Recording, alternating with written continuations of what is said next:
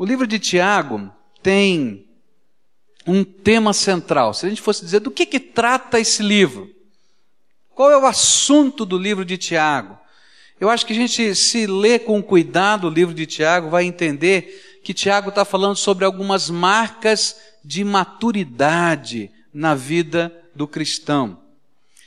É interessante perceber que idade não é a mesma coisa que maturidade. Às vezes a gente tem pessoas até de cabelos brancos, não é? Mas que ainda não aprenderam a viver, não aprenderam a se relacionar, não aprenderam a lidar com a família, não aprenderam a enfrentar lutas e batalhas espirituais e assim por diante. Então Tiago está olhando para a gente que teme ao Senhor, que crê no Senhor Jesus, mas que precisa amadurecer espiritualmente.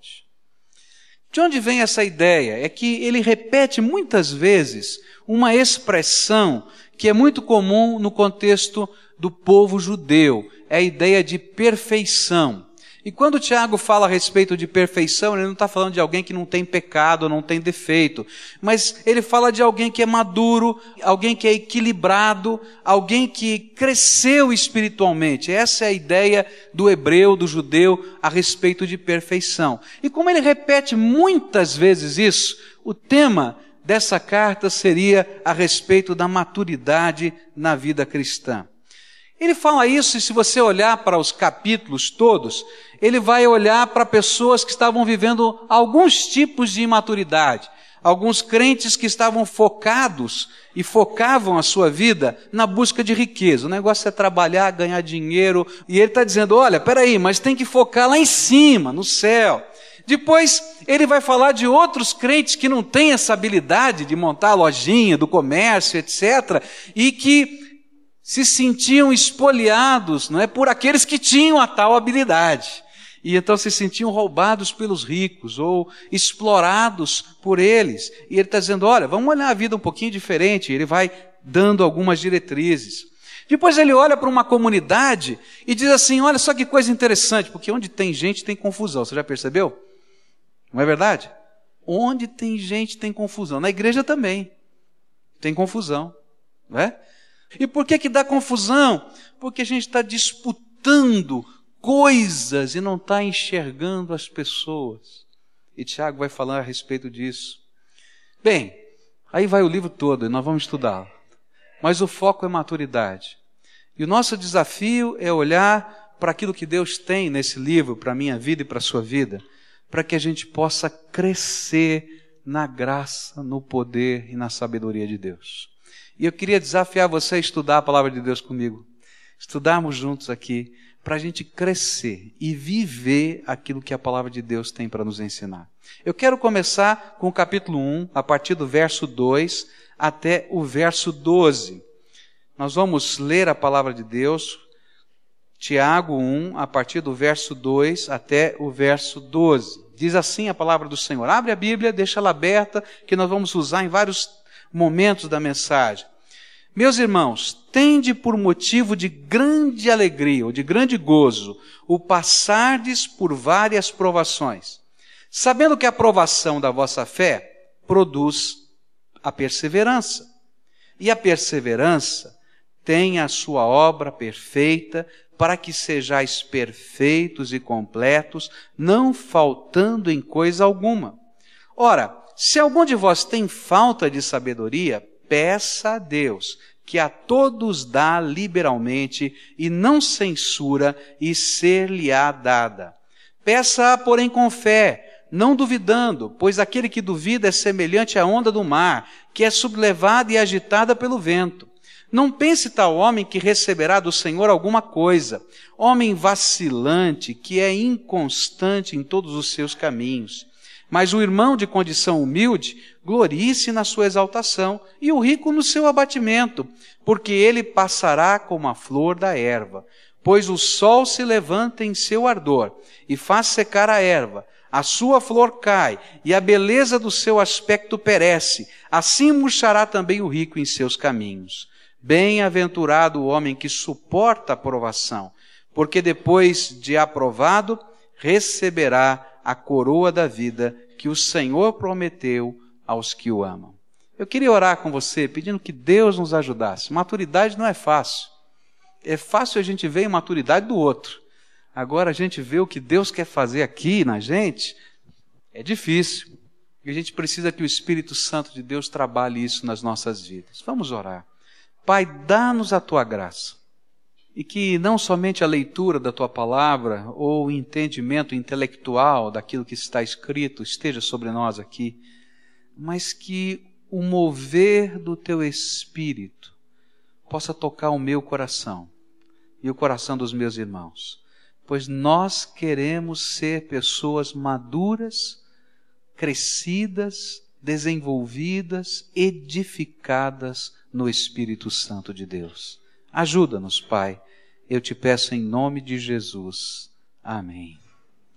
Você já deve ter lido num para-choque de um caminhão, aquelas frasezinhas interessantes que aparecem no para-choque do caminhão, tem uma que é interessante. Diz assim: Se a sua vida parece um limão, faça uma limonada. Gostou dessa? Eu gostei. É fácil falar, né? O difícil é fazer o raio da limonada com a vida enrolada, difícil, com os problemas e assim por diante. Mas, se a gente pudesse resumir o que Tiago está dizendo nesses 12 versículos é mais ou menos isso. Ele está dizendo para a gente que tribulação, problema, luta, não é uma novidade na nossa vida. Tribulação, problema, luta vão existir sempre nesta vida humana. Se você olhar para a sua história, você vai perceber que você já passou por tempos muito agradáveis, muito gostosos, muito especiais, felizes, mas já passou por outros que não dá vontade da gente lembrar de tão complicados que foram. E parece que esse ciclo faz parte da nossa história e da nossa vida. Tem determinados momentos que as coisas estão andando bem, tem outros que parece que fica mais difícil, mais complicado. E o Senhor Jesus mesmo ensinou essa verdade. Ele não disse para a gente: olha, se você crê em mim, você de hoje para sempre nunca mais vai ter problema, nunca mais vai ter dificuldade, nunca mais vai ficar doente. Foi isso que ele ensinou? Não foi. Ele disse o contrário: no mundo tereis aflições. Tem de bom ânimo, porque eu venci o mundo. Essa é uma verdade. Agora, se nós estamos sujeitos às lutas, às provações, às tribulações, aos problemas. E se Deus sabe de tudo que está acontecendo e Ele tem o controle de todas as coisas na Sua mão, como nós aprendemos hoje de manhã, então, para quê? O que, que significa tudo isso? E Tiago, nesses 12 versículos, ele vai nos ensinar algumas atitudes diante das provações, das lutas e dos problemas que nos ajudam a transformar a luta, a tribulação, em algo que represente vitória e triunfo no nosso dia a dia. Fazer limonada do limão da vida é o tema de Tiago. Como é que a gente pode fazer essa limonada? Como é que a gente pode transformar esse momento em algo criativo, algo que tem sentido para a minha vida? Mas, pastor, o senhor não sabe o que eu estou vivendo. Se o senhor soubesse o que eu estou vivendo, o senhor não falava dessas coisas. Porque está pesado demais, está difícil demais, está complicado demais. Olha, realmente eu não sei o que você está vivendo agora. Mas eu posso lembrar na minha vida tantos momentos complicados que eu vivi antes e sei que surgirão na minha própria vida outros momentos difíceis e complicados, porque faz parte da nossa história e faz parte da nossa vida. E eu queria então olhar para você, que atitudes são essas?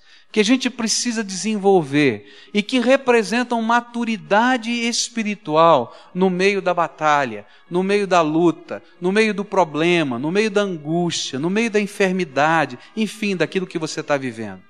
A primeira coisa que eu vou encontrar está no verso 2, onde Tiago diz assim: Meus irmãos, tende por motivo de grande gozo o passardes por várias provações. Se tem um versículo complicado de a gente colocar em prática, é esse. Eu estou falando com toda sinceridade.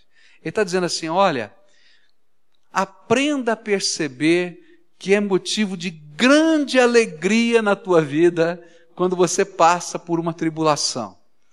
E a gente diz assim: Senhor, tem alguma coisa errada na tua palavra. Não estou entendendo esse negócio. Como é que pode ser isso? O que Tiago está dizendo é que se eu quero ser um crente maduro, e se eu quero aprender a transformar aquelas problemas e lutas da minha vida em algo que é vitória para mim, eu preciso desenvolver uma perspectiva de vida e das tribulações que passe pelos olhos do Senhor Jesus. Se eu olhar para as coisas que estão acontecendo na minha vida, sob a minha perspectiva, eu não vou achar motivo de alegria nunca. Mas se eu conseguisse, Deus me der graça, para aprender a olhar a vida na perspectiva que Deus vê e que Jesus vê, eu vou encontrar motivos de alegria. Você já viu um tecelão trabalhar fazendo, tecendo um tapete? Já viu? É interessante aquele trabalho do tecelão fazendo o tapete. Agora, dependendo do lado que você olha do tapete, você vai perceber coisas diferentes. Se você olhar para o verso do tapete, você vai encontrar nós, você vai encontrar um padrão de cores misturados, sem muita definição. Você vai encontrar, às vezes, um acabamento meio rústico, não é? E não vai ver beleza nenhuma no tapete. Mas se eu olhar o tapete pelo lado da frente, não é? Eu vou encontrar os desenhos que o artista idealizou, as cores vivas, né? os pelos desse, desse tapete na altura certa, a gente não percebe os nós e assim vai. Na medida em que eu olho para a minha vida, eu estou olhando para esse tapete que Deus está tecendo. E se eu olhar muitas vezes da perspectiva do instante, do momento, porque a gente trabalha no verso, não é? O tapete é feito no verso, a gente só vai ver os nós. E a gente vai dizer: Deus, esse tapete da minha vida está horrível. E aí o Senhor diz: Espera um pouquinho, ainda não virei para o lado certo. E aí a gente começa a ver o que Deus está fazendo e tecendo na nossa própria vida. O que Tiago está dizendo é o seguinte: olha para as tribulações, olha para as lutas que você está vivendo, olha para os problemas que você está experimentando. Não dá para deixar de olhar, mas olha na perspectiva do que Jesus está fazendo. Olha na perspectiva daquilo que Ele quer realizar na sua vida. Olha na perspectiva do poder de Deus que está se aperfeiçoando na sua fraqueza. É assim que funciona. Eu só posso manter essa perspectiva se tiver em mente o que Deus está fazendo e o que Ele está construindo em mim em meio às tribulações. Não julgue o trabalho de Deus à luz do lado errado da vida, daquilo que você está vivendo agora. Julgue o trabalho de Deus por aquilo que Ele está construindo para o futuro na sua vida. E aí vai haver uma mudança de perspectiva no seu coração. Maturidade é quando eu consigo perceber as coisas que estão acontecendo na minha vida pela ótica de Deus, por aquilo que Ele quer construir na minha vida. Como é que funciona isso na prática? Na prática, Deus vai colocando dentro do nosso coração valores. E nós vamos olhar a vida à luz dos valores que o Senhor Jesus coloca dentro de nós. E na medida em que as coisas estão acontecendo, o conflito entre os valores que estão aqui e os valores que Jesus quer colocar em mim vão fazer a perspectiva daquele instante. Por exemplo, se um valor que você guarda no seu coração é o valor do conforto, para você a coisa mais importante na vida é uma vida confortável é poder desfrutar desse conforto, mais até do que o seu próprio caráter. Então eu quero dizer para você que grandes tribulações aparecerão para você e vão deixar você tremendamente aborrecido, não porque coisas terríveis aconteceram, mas simplesmente porque o seu caráter vai ser testado em algumas situações. Você vai estar na empresa e talvez alguém vai dizer: Olha, esse tipo de conduta não está correta. Mas assim é que a gente trabalha aqui. E você diz: bom, eu fico confortável ou eu mudo de opinião. Se o teu valor é conforto, você vai fazer de conta que não entendeu do assunto. E aí as tribulações vão começar a vir no momento em que estas pressões do caráter começarem a mexer na sua história de vida. Se o teu valor é material e físico, o que empolga a tua vida é aquilo que você conta, que você pega, que você sente. Então, eu quero dizer para você que quando vier uma tribulação, você não vai conseguir ver motivo nenhum de alegria, porque normalmente as tribulações para você serão as coisas que mexerão com as coisas físicas, contáveis da sua vida. Está entendendo? Como é que os valores têm a ver com a perspectiva de vida que eu projeto? O que Tiago está dizendo é o seguinte: olha, quando você estiver enfrentando uma luta, quando você estiver enfrentando uma tribulação, quer ser feliz? Pergunta para Deus o que, que Ele quer construir na tua vida nessa hora. Pergunta para Deus o que, que Ele quer fazer através de você no meio dessa batalha. O que, que Ele deseja realizar na tua casa através dessa pressão que está acontecendo. Nesse mundo, através da pressão que está acontecendo. Se eu olhar para a perspectiva do avesso, do tapete, está sempre ruim. Mas se eu olhar o trabalho que Deus está fazendo desse lado, eu vou perceber a grandeza do meu Salvador agindo na minha vida. Como é que eu posso ter, então, motivo de grande alegria no meio das tribulações? Jesus, me dá a tua perspectiva do que está acontecendo hoje. Eu me lembro que essa lição de maturidade foi uma das mais difíceis na minha vida. Meus pais tinham se separado, eu estava parado num, num ponto de ônibus, uma certa ocasião, e durante uns 45 minutos dentro do ônibus e parado mais uns 10 minutos ali naquele ponto de ônibus para entrar na minha casa, o Espírito Santo tinha me feito lembrar um versículo, um versículo que me incomodava, dizia: Todas as coisas contribuem para o bem daqueles que amam a Deus. E eu disse: Deus, me perdoa, eu não consigo crer nesse versículo. Eu não consigo crer que a desgraceira que está acontecendo na minha casa pode ter algo de benção. Eu não consigo crer que os problemas que a gente está vivendo possa ter algo de bênção. Eu não consigo entender, mesmo que o Senhor seja todo poderoso, de que jeito, que jeito o Senhor vai dar para que isso tenha sentido de alguma maneira. E sabe, muitas das tribulações que nós vivemos são tribulações por causa do pecado, por causa de coisas que nos são infligidas, que são injustas. E a gente diz, Deus, eu sei que o Senhor não mandou essa desgraceira toda porque não tem justiça nestas coisas. Nós somos colhidos pela vida. Como é que o Senhor pode transformar em bênção? Não dá.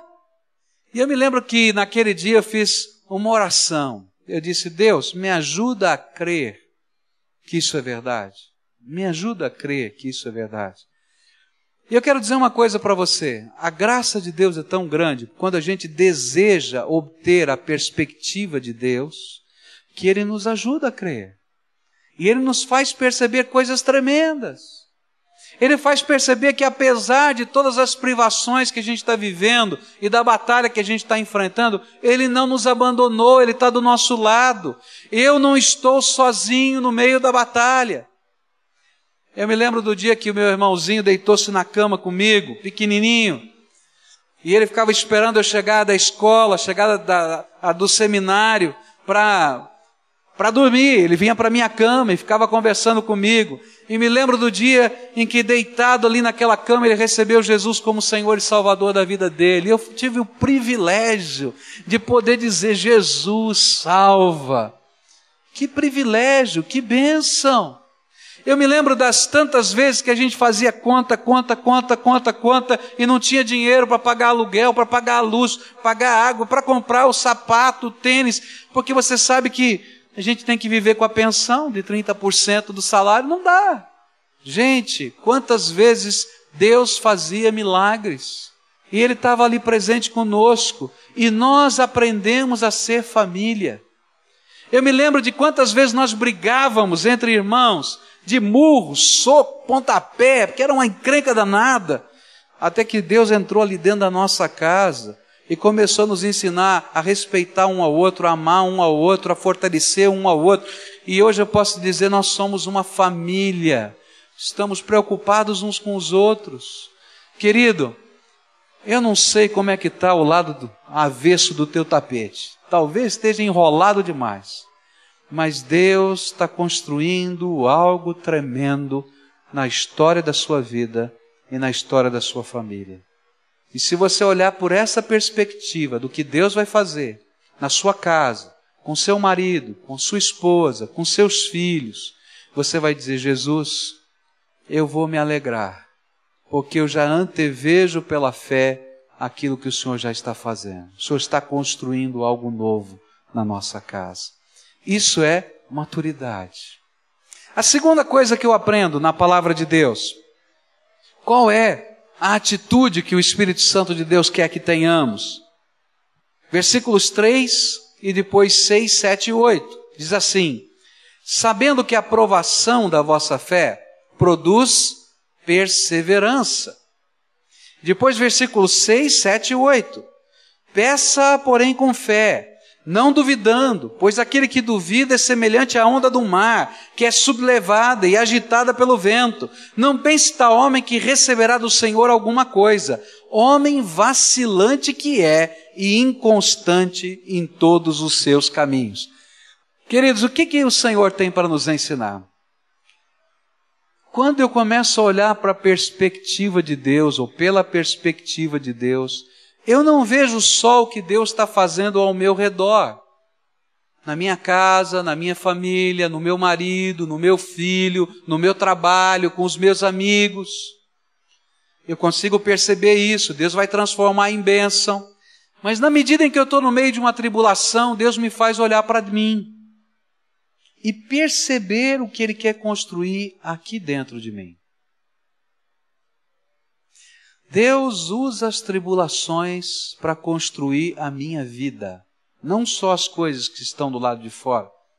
E se eu quero ser feliz no meio das tribulações, eu tenho que enxergar o que Deus está fazendo comigo. O que, que Ele está construindo dentro de mim? Quando o Senhor Jesus trabalha a nossa vida no meio das tribulações, a Bíblia nos diz que a nossa fé está sendo provada a nossa fé está sendo afirmada ou confirmada pelas coisas que estamos vivendo. Isso faz parte do processo de Deus. Maturidade espiritual é fruto de uma fé confirmada, de uma fé fortalecida pelo Senhor. À medida que nós vamos atravessando as tempestades, nós vamos aprendendo a caminhar pela fé a gente vai carregando um lastro de experiência. E nós vamos descobrindo pela nossa experiência que a fé não é apenas uma bonita filosofia de vida. Tem muita gente que não entende o que é fé e acha que todas as religiões são iguais se você olhar simplesmente a fé como uma filosofia, onde você vai tentar seguir o que é bom e evitar o que é mal. Tem muita gente que pensa que é isso. Cristianismo é isso. Não! Cristianismo é muito mais, é uma conexão viva, direta, com o Todo-Poderoso. É canal aberto, o céu está aberto, eu tenho comunhão com Ele. E aquilo que são os valores que estão norteando a minha vida, eles não vêm apenas como uma série de leis que eu estou abraçando, mas ele é fruto de um relacionamento. Eu estou aprendendo nesse relacionamento. E a minha fé em meio às batalhas da vida é quando esse relacionamento e os valores desse relacionamento são colocados à prova. E eu vou dizer, Senhor, será que isso funciona? Será que isso funciona mesmo? Será que eu acredito na prática que funciona? O dízimo é um exemplo interessante. A palavra de Deus diz assim, né, que você separa a décima parte de todas as coisas, que essa parte não é tua, que Deus diz, essa é minha parte, eu sou dono de tudo tudo, mas a décima parte é minha, tá? Em especial, eu não delego a você. Os 90% que são meus também, eu dou de presente para você. Você faz o que você quiser, mas esse aqui é um sinal da tua fidelidade. É assim que funciona. E aí então, eu estou lá na minha fé dizendo: Jesus, eu te amo. Olha, Jesus, tu és maravilhoso, tu és grandioso. Olha que gostoso, o meu coração está ardendo. Ele diz: Tá bom, agora coloca em prática. Ele diz: Ah, Jesus, não dá. E vai dizer: Por que, que não dá? Não, não dá. Está complicado. Oh, o senhor não está vivendo no Brasil. Está difícil. O negócio aqui está complicado. Está mesmo. É verdade. Mas sabe, o Senhor diz assim: Mas lembra do final do verso? Fazei prova de mim, se não abrir as janelas do céu e não derramar sobre você uma abastança de maior tamanho. E aí, a grande luta do meu coração, na fé que está sendo provada por uma circunstância da vida, é: eu creio que essa palavra é verdade, que pode se cumprir hoje na minha vida. Aí Deus manda uma batalha, uma luta, e Deus vai dizer assim: experimenta fazer do meu jeito. Diz, agora que não dá, Deus, está mais difícil ainda. Diz, é agora, experimenta. E aí você dá um passo de fé. E as coisas de Deus começam a acontecer porque Ele é fiel e Ele não mente. E aí você vai criando um laço. O Senhor é verdadeiro. Sabe, mas não é só nessa área. Você começa, por exemplo, a trabalhar na sua casa e tem um problema de relacionamento lá com seu filho, com seu esposo, não é? E aí a palavra de Deus vai falar a respeito do poder do amor. Que o amor é capaz de arrebentar um coração. Que o amor é capaz de pegar uma situação que está tão difícil, e se você amar aquela pessoa, você pode constrangê-la muito mais do que brigar com ela. E aí a palavra de Deus vai constrangendo você, vai apertando você vai mexendo no teu coração. E aí chega num dado momento, no meio das batalhas, o Senhor diz: coloque em prática, coloque em prática, coloque em prática. E você, com medo se vai funcionar ou não, você vai começar a amar. Você vai começar a amar. Tem uma família aqui da nossa igreja estava tendo um problema de relacionamento com seu filho. E estava muito difícil o relacionamento filho e pai, pai e filho. E toda família sofre quando isso acontece, toda família sofre, não é uma coisa localizada, é só entre eles, não, toda família sofre. E a família começou a orar, e o Senhor começou a colocar uma frase no coração e na mente de toda essa família: semeia amor. Semeia amor. Eles oravam e o Espírito Santo falava para eles: semeia amor. Semeia amor. Só isso, só isso, só isso. Eles oravam, olha Senhor, meu filho, não sei o quê. O Espírito Santo dizia, semeia amor. E aí eles começaram com muita luta, com muita luta, a dizer, Senhor, nós vamos obedecer. Pela fé nós vamos obedecer. E começaram a semear amor. Até que um dia, aquele filho, num dos arrobos e em prantos, se reconciliou com seu pai, dizendo assim: tem tanto amor que vocês semearam aqui dentro do meu coração que parece que o meu coração vai explodir. E ele não sabia dessa frase. E aquilo foi como que um sinal de Deus para aquela casa e que aquela palavra era verdadeira, vinha do Senhor. Sabe como as tribulações constroem fé? Quando os valores da palavra de Deus precisam ser colocados em prática na hora da batalha. Você está vivendo uma tribulação? Horrível, terrível, é mesmo. Mas Deus quer construir algo tremendo e maravilhoso nesta hora na tua vida. E sabe o que Ele quer usar? A tua fé. Mas você vai dizer, pastor, a minha fé é desse tamanho. Eu não sei se eu aguento, eu não sei se eu suporto. Ele fala assim, não faz mal. O Deus que vai usar essa fé é incomensurável. Ele quer que você pegue esse pedacinho de fé que você tem e aplique do jeito de Deus em cima da tribulação que você está vivendo. O que, que o Espírito Santo está ensinando você? Que valores do reino ele está dizendo para você? está dizendo: olha, eu tenho um vício, eu não sei lidar com esse vício, e está uma batalha na minha vida, a minha casa está arrebentada por causa do vício. E Jesus vai dizer: Você crê que eu sou capaz de libertar você? E diz: Olha, Jesus, eu não sei se tem jeito para mim mais. E diz assim: Confie em mim, deixa eu entrar nessa batalha com você. E ele vai pegar aquele pedacinho de fé quando você diz: Jesus, me ajuda a colocar em prática isso. E ele vai fazer alguma coisa para dar lastro na sua fé. E na medida em que a sua fé é testada, provada, lastreada, e você confirma essa fé, esse pedacinho de fé, o Senhor construiu algo novo dentro do teu coração que ninguém vai poder arrancar mais. Vão passar os anos e ninguém vai poder arrancar isso da tua vida. Porque essa não é mais uma filosofia bonita, isso passou a ser a sua experiência com Deus vivo. E Ele está vivo. A Bíblia vai nos dizer que essa fé, quando provada e confirmada, ela gera em nós perseverança. É interessante como Deus trabalha. A fé precisa ser experimentada no meio das batalhas e das lutas. Mas quando nós experimentamos a fé e provamos que ela funciona no meio das batalhas e das lutas, nasce dentro de nós um outro sentimento. Nasce um sentimento de lastro, de segurança, que nós chamamos de perseverança. E se não tiver ninguém do nosso lado, e se não tiver ninguém nos apoiando, mas eu tenho a experiência da fé, eu vou continuar persistindo, porque isso já marcou o meu coração e a minha vida. E isso passa a ser uma marca de maturidade. Daniel estava passando dos problemas maiores da sua vida. O rei tinha baixado um decreto a todos os sábios da Babilônia e disse o seguinte: Tive um sonho. Não acredito em vocês. Eu acho que vocês são um bando de charlatão, todos os sábios. Eu acho que vocês são um bando de charlatão. Então eu não vou contar meu sonho para ninguém. Se alguém dos sábios puder me contar o sonho que eu sonhei e me dar a interpretação, eu vou acreditar que tem sábio nessa terra. Agora, se ninguém dentro desse período de dias puder contar esse sonho para mim e a sua interpretação, eu vou mandar matar todos os sábios da Babilônia. E lá estava Daniel no meio deles. Já pensou em creca? Queria estar nessa?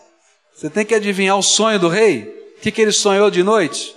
Daniel vai procurar o rei e diz assim: Rei, o que o senhor está pedindo não tem ciência desse mundo que possa dar resposta. Porém, eu conheço um Deus vivo e todo-poderoso que conhece o coração dos homens e ele pode revelar aos seus servos o sonho do seu coração e dar a interpretação. Por isso eu quero que o senhor me dê um prazo, porque eu vou reunir os meus amigos, crentes. Nós vamos dobrar o joelho, nós vamos orar e Deus vai falar. Não tem sabedoria que possa, mas Deus pode. Passa-se alguns dias, numa noite de vigília. Está lá aqueles amigos orando, estão lá orando. O Espírito Santo de Deus enche a mente de Daniel. E ele tem uma visão. E ele, acordado, sonha o sonho do rei. Só Deus faz isso. E enquanto ele está sonhando o sonho do rei, o Espírito Santo vai dizendo: Isso significa isso, isso significa aquilo, isso significa aquilo outro. E eles terminam aquela vigília adorando, bem dizendo o nome do Senhor. E aí eles vão diante do rei e dizem assim: Rei, o que o Senhor pediu, nenhum sábio pode. Mas o Deus Todo-Poderoso conhece o seu coração. E ele disse que você sonhou assim, assim, assim. O rei diz: É verdade, sonhei assim. Que significa? E aí vai. Sabe, aquela perseverança de poder chegar diante de um rei e dizer: Eu não posso, a ciência não pode, os instrumentos humanos não podem, mas Deus pode, só vem de uma fé que foi confirmada e que se tornou em lastro para experiências futuras na forma de perseverança. Os outros amigos de Daniel, em outra ocasião, foram presos, porque estavam adorando a esse Deus que revela, a esse Deus que fala, e disseram para eles: Olha, você não pode adorar esse Deus, você tem que adorar o rei, o rei é Deus, dobra o seu joelho e faz oração para ele. Assim eles acreditavam naquele tempo, ele disse: Não posso. Mas se você não fizer isso, nós vamos jogar você na fornalha de fogo. E você pensa que lá na fornalha de fogo Deus pode te livrar? Hum, e aqueles homens deram uma resposta que só a perseverança de alguém que tem fé genuinamente no Senhor pode dar. Ele disse assim: Eu creio que Deus possa me livrar da fornalha de fogo. Mas, se ele não quiser me livrar, porque talvez esse não seja o seu propósito, eu creio tanto, eu confio tanto, eu tenho tantas marcas com esse Deus, que eu não o negarei. Pode me jogar na fornalha. E a história é muito bonita, porque aqueles homens são lançados na fornalha. A fornalha estava tão quente que os soldados que lançaram aqueles três homens na fornalha morreram queimados só por lançarem. E a Bíblia diz que eles passeavam no meio do fogo e tinha mais uma quarta pessoa que passeava com eles. E o rei dizia: Estou vendo, não foram três, estou vendo quatro, o que é que está acontecendo? Que negócio é esse? E eles disseram, ô oh, Sadraque, Mesaque, Abednego, vocês estão vivos ainda? Não, estamos aqui, estamos andando no meio do fogo, está tudo bem, não é? Então sai para fora, o que, que aconteceu? Aí eles disseram, o Deus que nós cremos esteve presente conosco no meio da fornalha. Queridos, no meio da provação, a nossa fé se transforma em experiência. No meio da provação, a nossa fé que é uma experiência com Deus vivo, vira convicção inabalável. E ninguém pode arrancar de nós. E a Bíblia chama isso de perseverança. Algumas vezes nessa perseverança, Deus nos livra miraculosamente, como livrou aqueles três. Outras vezes, no meio dessa perseverança, nós nos tornamos mártires da fé. Mas é tão importante que, tanto numa situação quanto noutra, nós sabemos que o Senhor está conosco no meio da batalha. Há algum tempo atrás, um pregador contou essa história aqui no púlpito dessa igreja. Eu fiquei muito impressionado com essa história. Fala a respeito de um dos mártires do Evangelho, lá em Cuba. Mártires desse século passado, dos anos 50 e 60. Quando a Revolução tomou conta o comunismo tomou conta de Cuba no começo desse movimento, houve uma grande repressão religiosa. E eles pegaram os líderes religiosos para tentarem quebrar a fé e a esperança do povo de Deus. E pegaram a família desse pregador cubano, um homem muito conhecido naquele país. E eles disseram assim: Olha, se você não negar o Senhor Jesus, se você não negar o Senhor Jesus, nós vamos matar a sua família. Pensa bem no que você está fazendo. Nega a sua fé, escreve esse documento, nós vamos publicar esse documento dizendo que tudo que você pregou é mentira, que você não acredita mais nestas coisas. E nós vamos liberar a sua família. Você vive aí, seja pelo menos inteligente. Salva aí a sua vida e da sua família. E aí então ele estava irredutível na sua posição. E aí pegaram o menino, o filho caçula daquela família e disse: Olha, ele vai ser o primeiro. Se você não negar a sua fé, o seu compromisso com Jesus, nós vamos matá-lo.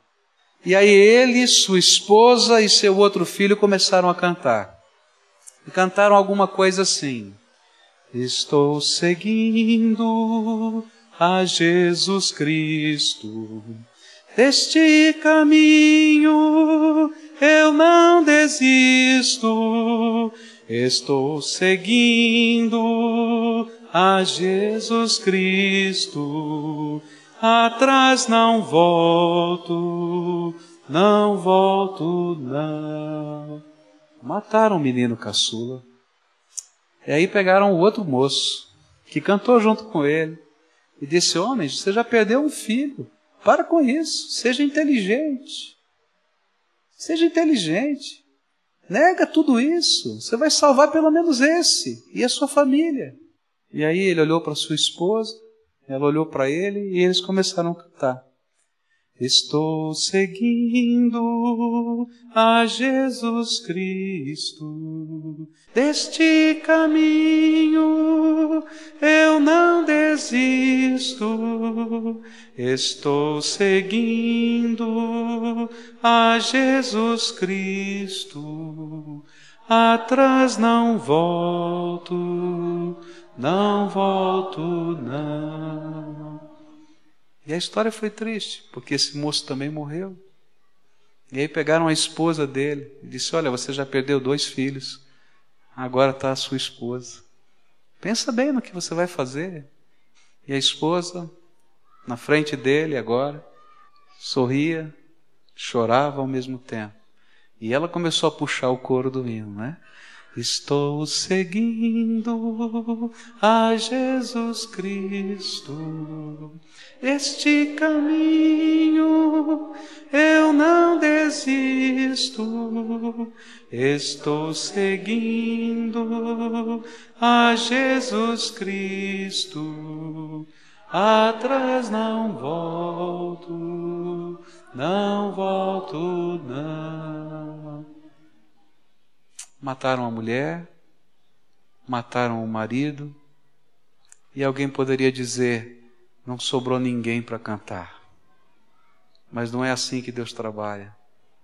Um grande avivamento eclodiu na ilha de Cuba por causa dessa história, desse hino e dessas vidas. Um avivamento que continua acontecendo até hoje naquele lugar.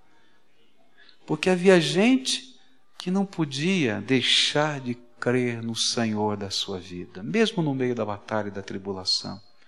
As marcas que eles tinham no seu coração eram tão maiores que eles não podiam deixar de perseverar na fé. Queridos, há tribulações que nós vamos atravessar. E no meio dessa tribulação, a nossa fé vai ser confirmada, teremos experiências tremendas com Deus.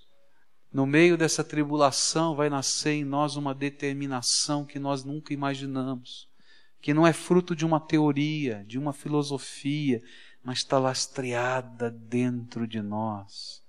E nós vamos seguir essa vida dizendo: Jesus, eu estou te seguindo porque eu te conheço, porque o Senhor habita o meu coração, porque o Senhor fala a minha alma. Eu estou no meio da fornalha, está difícil, Senhor, mas eu sei em quem tenho crido. Eu conheço o Senhor que ouve o meu clamor e a minha oração. Queridos, é assim que a maturidade é construída. Você já percebeu quantas coisas nos afastam do Senhor Jesus? Nós não estamos sendo colocados no paredão para dizer nega Jesus. Desse jeito, não. Mas às vezes é um, uma mágoa que fica no coração, é um irmão que falou alguma coisa que não deveria falar e está doendo dentro de nós, e a gente começa a abandonar o caminho de Deus por causa disso. Às vezes é uma frustração que acontece, uma enfermidade, uma luta. Eu quero dizer para você: continua seguindo a Jesus. O Senhor Jesus não te deixou, você está no meio dessa batalha, mas Ele anda junto com você. Eu não sei qual vai ser o final da história. Algumas vezes o final da história são grandes milagres, outras vezes não são. Mas eu sei em quem eu tenho crido, e Ele está vivo, Ele é poderoso, Ele habita o meu coração. E é assim que a nossa maturidade vai sendo forjada. O que, que o Espírito Santo de Deus está falando com você hoje? Está no meio de uma batalha muito grande? Está difícil? Está difícil, não está? Está difícil, pastor. Olha, só não imagina. Então agora pega aqueles valores da fé que Jesus já plantou no teu coração. Talvez esse seja a hora de amar. Amar de um jeito que você não consegue amar naturalmente. Diga, Jesus me ajuda. Talvez seja a hora de estender a mão, de acolher, Talvez seja a hora de fazer coisas que você naturalmente não consegue fazer, mas você vai fazer porque Jesus vai caminhar com você, porque essa é a vontade dele, e você não vai negar Jesus nesta hora da tua dor e da tua aflição. Você vai entrar no meio da jornada, no meio da batalha, mas vai entrar de cabeça erguida porque a mão do Senhor é quem nos sustenta. Às vezes tem leões à nossa frente, às vezes tem fornalha, às vezes tem pedras que machucam a nossa vida, mas nós andamos em nome do Senhor dos Senhores. Isso é maturidade. Sabe o que é criancice? É chorar quando a gente está cansado. Não é assim? A gente pega um bebê, ele está cansado, ele começa a chorar. Se ele está alegre demais, ele começa a chorar. Se ele está agitado demais, ele começa a chorar. Se ele está com fome, ele começa a chorar. Não é assim? Agora, como é que é a pessoa madura? A pessoa madura consegue ver a beleza das coisas que estão acontecendo. Pode ver a beleza até de um momento de agitação ou de um momento de pressão, porque a gente pode discernir as coisas de modo diferente. Vamos discernir a vida aos olhos, através dos olhos de Jesus. Esse é o desafio de Tiago. Vamos orar a Deus agora? Curva sua fronte agora. E eu queria orar por você que está pensando em desistir, olhar para você que está se sentindo cansado, oprimido, angustiado, orar por você que está carregando uma dor muito grande, orar por você que acha que Deus não se importa, Ele importa-se tremendamente com você. Eu quero orar por você que é crente no Senhor Jesus, que conhece a palavra de Deus. Eu quero orar por você mas que hoje o Espírito Santo está dizendo: olha, você precisa crescer. A vida cristã não vai ser sempre um mar de rosas, como a família não é um mar de rosas, como o trabalho não é um mar de rosas, como o controle da vida financeira não é um mar de rosas. Mas você vai crescer porque eu vou segurar na tua mão e vou te ensinar a colocar a fé em prática. E a lição de hoje, nessa oração, que eu vou pedir que Deus faça com você, é que o Senhor Jesus te ensine a colocar a fé que você tem agora no teu coração em prática no meio da circunstância que você está vivendo. E o alvo dessa oração não vai ser o teu marido hoje, não, não vai ser tua esposa, não vai ser teu filho, não vai ser o teu amigo, não vai ser o teu chefe, vai ser você. Jesus faz alguma coisa nova aqui na minha vida. Você concorda com isso? Então oremos ao Senhor. Pai querido, é no nome de Jesus que nós estamos aqui reunidos, crendo que o Senhor é poderoso para fazer muito mais abundantemente além daquilo que pedimos ou pensamos, crendo que o Senhor é tremendo, tendo experimentado já na nossa vida marcas de que esta fé não é apenas uma teoria bonita, mas carregamos no nosso corpo a certeza de que o Senhor está vivo, que o Senhor ouve, que o Senhor responde às nossas orações. E nesta hora eu quero te pedir, Senhor Jesus, vem com a tua graça sobre os teus filhos que estão aqui. Alguns deles estão tremendamente cansados. Alguns estão de alguma maneira esperando que ao saírem por esta porta, todas as coisas tenham acontecido e estejam transformadas.